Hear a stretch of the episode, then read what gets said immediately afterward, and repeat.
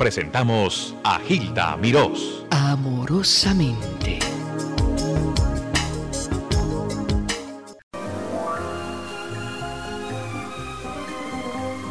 Con ustedes Gilda Mirós. Y ahora sí, que tenemos un momento de esos momentos exquisitos, cuando se puede conversar con un ser que ha logrado muchas cosas, que ha dado alegría, llanto, suspenso, drama, comedia a través de un pincel o quizá una letra escrita, un capítulo, luego un diálogo que nos transporta a otro ambiente. Esa es la escritora, la que forma un cuadro maravilloso, que es parte fantasía y parte realidad. Ahora desde luego es un ambiente muy competitivo, esto de ser escritora y sobre todo de telenovelas. No todo el mundo lo puede hacer. Y la persona que se coloca definitivamente tiene magia en lo que escribe, cuando puede convencer a través del diálogo. Estamos hablando de una gentil dama que reside en Miami y actualmente está en un estudio donde ella escribe día tras día, ha logrado combinar esos elementos que nos fascinan a través de las pantallas de televisión.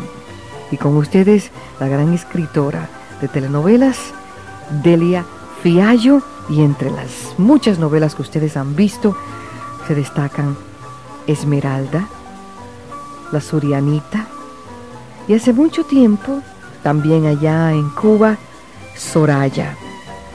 ¿Recuerdan eso?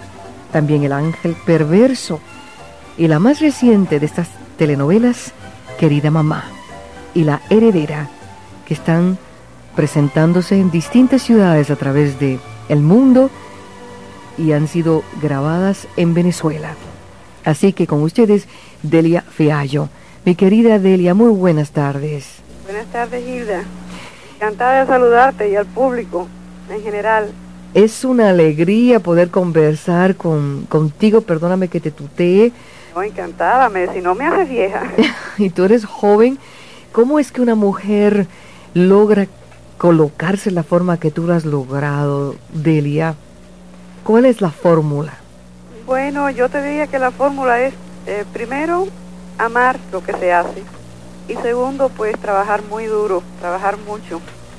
Yo creo que esas son las dos únicas eh, recetas para, para poder desarrollar una labor que es muy linda, pero tú sabes, es muy sacrificada. ¿Cuántos años de sacrificio y de disciplina llevas tú? Imagínate, yo empecé a escribir en Cuba para la radio primero en el año 49. Mira, si ha llovido desde entonces. de veras que sí. ¿Tú empezaste sometiendo una idea o un libreto? Eh, no, mira, yo empecé por una forma, yo no pensaba escribir para, la, para el, medio, ¿no? Eh, pero yo estudié filosofía y letras, entonces pues presenté un cuento, el género mío era el cuento, el cuento corto, ¿no? Ajá. Entonces yo presenté un cuento al concurso Hernández Catá en Cuba, me llevé el primer premio, entonces los medios, eh, tú sabes, los medios de comunicación que siempre estaban buscando talentos jóvenes, eso, gente que surgieran las letras, pues me captaron y me, me, quisieron hacer una prueba conmigo para la radio. Y realmente yo descubrí, pues, ¿qué te digo? Lo que es, yo creo, mi verdadera vocación. descubrí un mundo nuevo, ¿no? Me aboqué, pues, a la, radio primero, sin complejo intelectual. Claro. Entonces, realmente eh, me enamoré del medio. Vi que era una forma de comunicarse con, con millones de gentes de llegar al pueblo y, de verdad que a mí me gusta mucho mi trabajo y me gusta, creo, lo principal es, esa la creación de los personajes, ¿no? Yo creo que después de Dios, un escritor es el único que puede darle vida a tanta gente. Eso es cierto. yo creo mis personajes y hasta me figuro que viven. Y cuando una novela se termina, casi que me despido de ellos con pena, ¿no? Qué cosa bella. Hasta pienso, ¿qué les va a pasar ahora a esta gente sin mí? Solo por el mundo. Qué lindo. Yo quiero hablar contigo sobre la elaboración de los personajes porque esa es, esa es tu especialidad. Pero volviendo a La Habana y la niñita que quería escribir, ¿cuándo empezaste a escribir eh, así como que querías crear drama, eh, crear situaciones? El asunto es que yo soy hija única. Tú sabes que los hijos únicos son un poco solitarios, ¿no? Entonces, pues, un- lo- la gente solitaria recurre mucho a la lectura. Entonces, desde muy pequeñita, yo leía todo lo que me caía en las manos. Como resultado de eso, pues, casi eh, la consecuencia vino de escribir, ¿no? Entonces, yo era una muchachita muy tímida, muy, muy introvertida, pero me gustaba expresarme eh, escribiendo.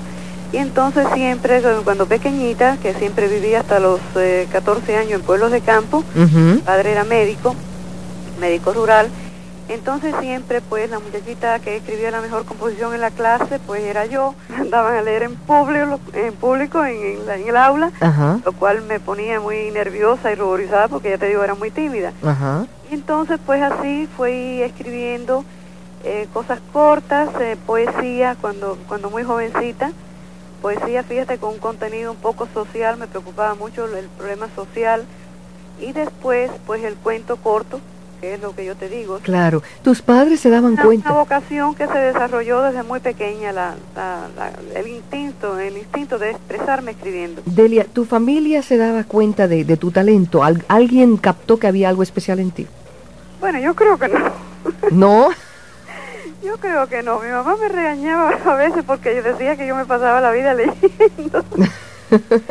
y que yo nada más que tenía la, las narices metidas en los libros. Claro, era un poquito casi anormal a veces, ¿no? Porque de verdad que yo a veces iba a una fiesta y, y pues bueno, me veía en un rincón agarrada con un libro, con una revista y leyendo allí en la fiesta. Eh, yo creo que sí, que ellos se dieron cuenta de que había un- una, una vocación en mí, pero eh, realmente no, yo no creo que le dieron mucha importancia, no pensaron que yo me iba a dedicar a, a esto, ¿no? En tu mente, eh, ¿en qué momento decidiste, caray, yo tengo habilidad para crear situaciones y personajes y lo quiero hacer? Eh, fíjate, ya te digo, yo me gradué de Filosofía y Letras en Cuba y cuando me gradué, pues junto conmigo hubo infinidad de, de compañeras mías que salieron de la universidad con un título bajo el brazo, ¿no? Y claro, mi familia lo que pensaba que era que yo iba a dedicarme a enseñar, a hacer una cá- cátedra en la, la universidad alguna vez, en los institutos, ¿no? Pero mm, había mucha gente preparada con una carrera que es un poco de, de adorno, ¿no? Y cuando yo me llevé este premio, que las, los medios comerciales me captaron, pues ya te digo que se me descubrió una, una beta que yo en la cual yo no había pensado. O sea que ellos fueron los que te despertaron a eso. Sí, realmente fueron ellos. Ah, bien, bien, bien. Entonces me hablaron de la posibilidad de que yo escribiera radio y televisión. Yo no conocía para nada el género, y, pero me interesé. Me dieron unas, eh, unas leves explicaciones de lo que era un libreto y por ahí fue que yo empecé a descubrir que de verdad era, era para lo que yo había nacido. Ahora hay una señora que quiere hacerte una pregunta, pero antes de ir al aire con la señora oyente, ¿cuál fue el primer libreto, Delia? Libreto para, para presentarse como drama en la CMQ que tú hiciste. ¿Cuál fue el primero? Eh, bueno, yo, en, de, tú dices en televisión, De, tú- tú- sí, en televisión. en televisión. Sí, yo empecé escribiendo una, una hora de espacios que se terminaban en el mismo día, o sea, de media hora, que se llamaba, eh, eran espacios dramáticos que se llamaban miércoles de amor palmolive. Miércoles de amor, Palmolive, qué bien. Entonces, ese espacio lo protagonizaba Alberto González Rubio, Ajá. Bujones, Ina Cabrera, hubo varias eh, artistas, varias, pero siempre el galán fue Alberto González Rubio. Ajá. Entonces ese espacio primero se llamó eh, miércoles Amor Palmolive, después se fue ampliando y era martes, miércoles Amor Palmolive. El amor triunfó, para que veas. Hasta que entonces pasamos a la novela, al serial, ¿no? Ajá. Nosotros fuimos los primeros en Latinoamérica que hicimos novela de continuidad. En Cuba. Sí, señor. Fue en Cuba, fuimos nosotros los primeros en Latinoamérica, entonces ¿En qué año fue, Delia? eso fue, te voy a decir, Dios mío, la memoria sí que me, se me pierde, pero yo creo que fue por el año 57. Para el 57. Y fue un libreto tuyo. ¡Qué maravilla! Dentro de una, una serie corta de 16 capítulos que se llamaba Hasta que la muerte nos separe. Fue un experimento. ¿Cómo te sentías tú al crear esa primera secuencia en estas vidas? Bueno, imagínate, ya te digo, un poco rara, como todos mis programas hasta entonces habían terminado en, el- en el mismo día, pues hacer la novela de, continuidad fue una experiencia nueva por completo, ¿no? Pero efectivamente vimos que el público se prendió enseguida a la, a la serie de continuidad y enseguida hicimos otra que se llamó Soraya, ya con, con lo que habíamos ganado ¿no? de experiencia en, en la, la primera eh, novela corta, pues nos fuimos a una novela más larga de continuidad que se llamó Soraya, Con mucho éxito. estaba en la India, Ajá. cuando la revolución hindú por la libertad, ¿no? Y después pues seguimos ya otra serie cuando se quieren a un enemigo que tenía también una base histórica, era la revolución francesa, la lucha de los maquis, la resistencia en Francia, ¿no? Ujú. Ocupada por los nazis. Y después ya entramos en la novela verdaderamente que se puede decir que inició eh, la telenovela, que fue eh, Estrellita. Estrellita. En Cuba se le, yo le puse el ángel perverso y todo el mundo le decía Estrellita, porque la protagonista se llamaba Estrellita. Están escuchando a Delia Fiallo, y la verdad que la creadora de la telenovela en Latinoamérica, en ella fue la primerita que escribió esos libretos. Vamos con una pregunta de un oyente y después me gustaría saber, fíjate todas las cosas que quiero saber, Delia, son muchísimas. Pero tú mencionas, por ejemplo, la Revolución Francesa. ¿Cómo es que haces tus investigaciones para poder escribir eh, sobre esa época? Y después, ¿cómo tú desarrollas tus personajes? Ahora vamos al aire con esta señora. Buen día, señora. Está en el... Delia está en la otra línea desde Florida. ¿Qué le quiere preguntar? Bueno, siempre he tenido un interés o curiosidad en saber. Muy bien, Delia. Quisiera que me contestara Delia, si es posible, cómo se hace un libreto y de cuántos capítulos está compuesto. Delia, ¿le escuchas? ¿Cómo no? Bien. Mucho gusto. Vamos a ver si tenemos una futura libretista. Me. Dale, dale la clase, todo el mundo anote, anote. Vamos a ver. Pero mira, te voy a explicar. Primero, eh, nosotros nos reunimos y hacemos lo que se llama una sinopsis. Te voy a decir cómo se hace una novela muy brevemente. Se hace como un argumento, ¿no? Sí. Se delinean la trama, lo que son eh, los hechos que van a pasar en esa novela. Entonces, pues se crean los personajes, que son los que determinan esos hechos. Así los es. protagonistas, que son siempre o la pareja eh, joven que se enamora, que sufre 20 mil calamidades y al final pues termina felizmente porque si no el público nos asesina. Bien. Pero entonces se crean lo que se llaman las subtramas, que son otras tramas que van paralelamente a la historia central, a la historia de los protagonistas, que a veces tienen un interés mm, casi tan grande o por lo menos igual que la trama principal. Entonces tú creas los personajes, les creas una psicología y debes mantener esa psicología a través de toda la telenovela Seguro. porque los personajes no pueden desvirtuarse. Tú ves, igual que un ser humano, si es violento, pues siempre reacciona en una forma violenta. Si es débil de carácter, pues siempre reacciona así. Tú debes mantener la psicología de los personajes. Ajá. Eso es muy fundamental. Ajá. Entonces los libretos se escriben, vamos a decir, diariamente yo escribo, eh, salen dos libretos al aire de media hora, o sea que diariamente la novela casi siempre arranca con muy poca ventaja del escritor, porque el escritor le gusta estar vibrando con el público, ¿no? Así es. A ver, cómo recibe la novela, qué personaje le gusta, si una trama le gusta más, si no le gusta. Entonces tú vas trabajando de acuerdo con la reacción del público, que se mide con los orbes y con las investigaciones de mercado en la calle. Entonces, tú escribes tus dos libretos diarios que duran cada uno media hora y que tienen unas 17 páginas. 17 páginas. Unas 17 páginas. Ah, divides la página en la mitad, a la izquierda se pone el, el video, que es el movimiento de cámara. Así es. Y a la derecha se pone el audio, que es lo que se oye, que es el diálogo. Entonces se pone el nombre, por ejemplo, se pone sonido, música de introducción, entonces pones el, el diálogo, eh, si el personaje se llama Gustavo, pues pones Gustavo dos puntos y ahí le pones tu diálogo.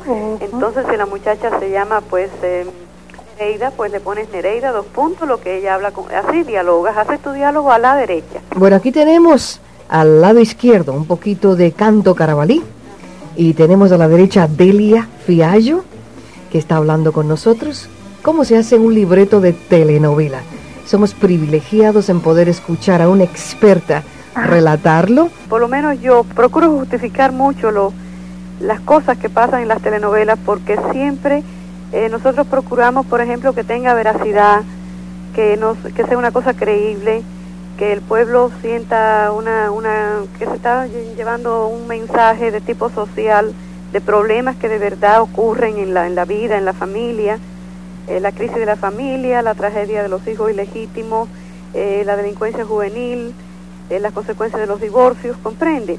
O sea, que no sea solo la, función de entretener, la cual es muy básica, porque yo creo que, que el, el pueblo, la gente, una, un ama de casa que se pasa el día trabajando, un señor que se pasa el día, pues imagínate en la calle con todas las tensiones, el estrés diario de la lucha por la vida, cuando llega a la casa tiene derecho a un rato de esparcimiento.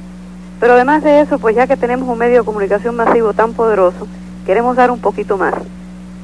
Siempre tenemos mucho cuidado de verdad de, de enviar mensajes positivos que lleven un, una cosa de, de esperanza y de, de, experiencia para ciertas situaciones de la vida. Qué bueno que dices eso porque a veces uno, se, uno piensa, ¿será esto simplemente por comercializar sentimientos o, la, o es que la autora tiene algo que decir que cree que es importante? No, no, nosotros yo, eh, yo creo que en general, en, el caso mío te lo digo y creo que en general, estamos muy conscientes de la responsabilidad que tenemos de que nos dan entrada en los hogares y que de verdad tenemos que justificar esa confianza que el público pone en nosotros. ¿Por qué tú crees que las telenovelas tienen tanto éxito? ¿Has pensado por qué es que funciona tan bien eso, Delia? Yo creo que se establece en la telenovela como un puente de, de, de, de emoción. Yo te diría que la emoción es la, la tónica que une al escritor con su público, ¿no? Eh, uno usa un lenguaje sencillo, uno usa situaciones se presentan diariamente en la gente que de, del pueblo, que son nuestros mayores, eh, los televidentes, y entonces ellos se sienten como reflejados en nuestras novelas. Y nosotros tratamos de llegar a ellos por un vehículo de emoción, eh, de ternura, y yo creo que en resumen el denominador común del género humano, eh, sea cual sea su clase social y su cultura, es eso, la emoción. Claro, claro que sí. Creo que es el... Es, la clave de, de, de, establecer esa relación, esa comunicación tan grande. Yo mencioné Esmeralda como una de tus telenovelas de mucho éxito, también La Surianita. Eh, querida mamá, se acaba de grabar en Venezuela, según tengo entendido. También La Heredera, que todavía no ha salido al mercado. ¿Es así, Delia? Sí, La Heredera salió. Ah, la heredera, ¿se pasó aquí? Sí, se pasó a Nueva York. ¿Cuál es la que no ha salido? ¿Querida mamá? Querida mamá es la que no ha salido al, al mercado exterior todavía. Uh -huh. ¿Me quieres dar algunos otros eh, títulos de tus telenovelas para que todos los que están escuchando, mira que tenemos, gracias a Dios, mucho público, puedan realmente captar ese el exitazo tan grandote que tú has tenido a través de tu obra? Bueno, mira, haciendo memoria te diría que, por ejemplo, La señorita Elena, una novela que tuvo mucho éxito. De veras, muchísimo. Está María Teresa, Peregrina, mm. eh, una muchacha llamada Milagros. Oh, claro, claro. Y bueno, salió el nombre de José Luis Rodríguez el Puma. Justamente. Sí, salió de una muchacha creada llamada Milagro, que había un personaje que se llamaba el Puma. Ajá. Se le ha quedado a José Luis el nombre, porque a él le gusta mucho que usarlo, además de eso. ¿Dónde está José Luis, por cierto, Delia? José Luis está residiendo aquí en Miami. No me digas. Sí, él está residiendo aquí, pero él tiene en Miami como base de operaciones, ¿no? Sí tiene, claro, su residencia también en Venezuela, él es venezolano como todos sabemos, ¿no? La señorita Elena es donde él era el doctor Navarro. Sí, sí. Tú sabes que yo hice, ay caray, yo iba a traer una grabación cuando José Luis hizo tu novela, que tuvo tanto éxito en Nueva York. Él vino a presentarse a Nueva York, a un teatro. Entonces se llamaba el espectáculo El Show del Doctor Navarro, el primer, Navarro, ¿ok? Entonces yo era la que lo entrevistaba y en eso salía toda la trama. Tuvo mucho éxito, para mí es una alegría realmente. Esa novela, tú sabes, yo la hice en Cuba con otro nombre porque cuando salí al exilio pues me habían usado el nombre de la de Cuba y lo tuve que cambiar. Pero realmente ha sido una novela que ha tenido un éxito, pero increíble en todas partes donde se ha puesto. De veras que sí también, por ejemplo, Rafaela, uh -huh. novela. ¿Cuántas novelas tú tienes hechas? Eh, no recuerdo, mi amor. Mira, Emilia, Emilia fue una gran novela también que se puso recientemente, salió al mercado exterior recientemente, hace de dos, yo diría un año o dos. Mi mejor amiga. ¿Cómo es que puedes producir tantas telenovelas y siempre tienes chispa para inspirarte, Delia? Bueno, ni sé. ¿De dónde sacas esa inspiración? Creo que tú sabes, se hace ya un oficio, ¿no? La tarea de escribir, que, todo el mundo me dice, eh, ¿cómo hace cuando no tienes inspiración? Y yo digo, bueno, de verdad que, que no se puede esperar la inspiración. Se hace ya un trabajo que tienes que rendir, se hace un oficio, y pero tú sabes, eh, yo le pongo tanto amor, además yo creo que el no conformismo es una cosa muy importante a pesar de la premura con que hay que funcionar y de los años que llevo en esto todavía, yo rompo muchas páginas. Rompes muchas, no te gusta lo que pasó y lo, borras. Sí, le rompo páginas, repito escenas, cuando una escena no me, no me complace del todo, pues la, la, rehago. O sea, para mí escribir es, es una pasión. Bueno, eso del oficio tienes razón, ¿verdad? Porque conoces tu profesión y la haces bien. Pero también el elemento que tienes, Delia, que no todo el mundo tiene, es que sobre el oficio tener creatividad y destacar algo especial para que esa, esa obra guste y sí eh, pues, eh, tenga el éxito que tú has querido. Tú sabes, siempre estoy buscando en la fuente de lo que es la vida misma. Siempre los temas aparecen. A ver si te escribes una novela de una locutora que va a una pausa comercial y entonces está entrevistando. Mira, yo apuesto que tú, a través de todo lo que estás escuchando aquí tras bastidores, sacas alguna escena para una de esas novelas. seguro. ¿Verdad que sí? Cuando tú eh, en el diario vivir anotas, tú haces anotaciones y apuntas cositas para que no se te escapen, Delia. Eh, no tengo tiempo, Hilda, sinceramente. De veras no. ¿Te acuerdas, recuerdas todo lo que quieres a mano? Sí, sí. Es más bien un, es un problema, ya te digo, de oficio. No hay tiempo de apuntar. Cuando estoy escribiendo, Mira, no tengo tiempo nada más que para teclear en la máquina. ¿No grabas y luego lo pasas o simplemente directo? Los libretos van directamente escritos tal como yo los escribo y se, se fotografían por fotocopia. en Venezuela, que tú sabes que yo escribo directamente para Venezuela. Sí. O sea que no hay secretaria, no hay correcciones, porque yo sé que hay autores que tienen secretarias que le dictan, pero yo tengo que ver, ver lo que estoy escribiendo, verlo ahí en el rodillo de la máquina y entonces eh, si no lo estoy mirando, pues no, si, no puedo dictarlo, no me he podido acostumbrar. ¿Tienes, ¿Creas algún ambiente especial en tu estudio que necesitas para concentrarte? Bueno, nada más que soledad. Tienes, necesitas privacidad, ¿no? Privacidad por completo, por completo para poder abstraerme. Yo no puedo escribir con música, hay gente que escribe con música alrededor, pues no puedo, no. Silencio y soledad y poder abstraerme por completo en lo que hago. Imagínate qué difícil cuando yo tengo cinco hijos y un marido. ¿Tienes cinco hijos y un marido? ¿Y tú los cuidas a todos?